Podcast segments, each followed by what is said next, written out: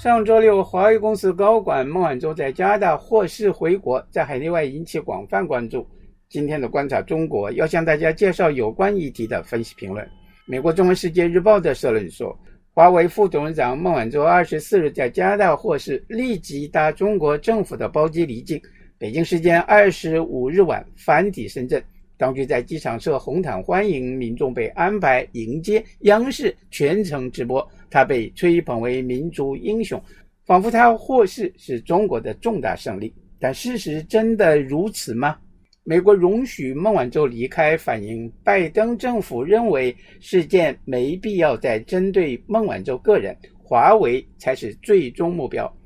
美国司法部二十五日表示，起诉华为的诉讼将继续，因孟晚舟在签署的和解书中承认，华为非法销售芯片等设备给伊朗。他承认的事实使起诉取得新证据。基本上，孟晚舟和获中国释放的两个加拿大人只是美中两国和中国对加拿大政治角力的棋子而已。当然，华为还有比美国司法部诉讼更大的麻烦，就是美中科技冷战。北京环球时报的社论说，孟晚舟星期六获释回国，对中美和中加关系无疑是个积极信号。但每家舆论和政坛都出了一些消极解读，对这一进展耿耿于怀。其中一些声音指责中国舆论宣扬胜利，强调国家力量对孟晚舟回国所发挥的作用。我们要说，在孟晚舟事件中，中国始终站在正义的一边，而这一次正义取得了胜利是毫无疑问的。中国国家力量推动了这一胜利，同样无可争辩。孟晚舟获释的确是一个标志性事件。中国顶住了美国的贸易战，华为顶住了美国的极限打压，美国的全面遏制行动未能阻止中国前进。现在孟晚舟又回来了，这一切全世界都会看在眼里。美国一些政治和舆论精英不能与事实较劲，与大趋势较劲。美国压不垮中国，而且他在气变、军控乃至控制美国通胀等诸多领域需要中方的合作。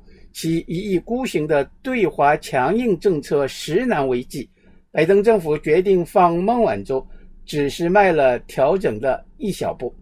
香港信报的社论说，事态发展出现突破，其中一个焦点是孟晚舟究竟有没有认罪以获得释放。美国司法部网上声明指出。根据暂缓起诉协议条款，他已经签字同意一份四页的事实陈述的准确性，包括详细说明了他向金融机构做出的故意虚假陈述。他还同意不犯下其他联邦州或地方罪行。如果违反协议，他将被起诉在本案中提出的第三份替代起诉书中对他提出的所有指控。孟晚舟的代表律师泰勒发表声明：“我很高兴孟晚舟与美国司法部达成暂缓起诉协议，且协议已获纽约东区法院法官唐纳利批准。根据协议条款，他不会被美国进一步起诉，加拿大的引渡程序将会终止。孟晚舟没有认罪，我们十分期待十四个月后对他的指控将完全撤销。没有认罪。”又没有罚款而获释，反映美国司法部心知肚明，入罪的机会不高。再从另一角度研判，大国博弈的这一回合确是美国输了，否则共和党参议员卢比奥不会狠撤总统拜登对中国的态度危险的软弱，要求对方紧急向国会汇报。共和党参议员哈格蒂甚至批评华府向北京投降。非常忧虑，拜登以后对中国会有更多绥靖。以上是法国国际广播电台特约记者张文忠在香港为您报道。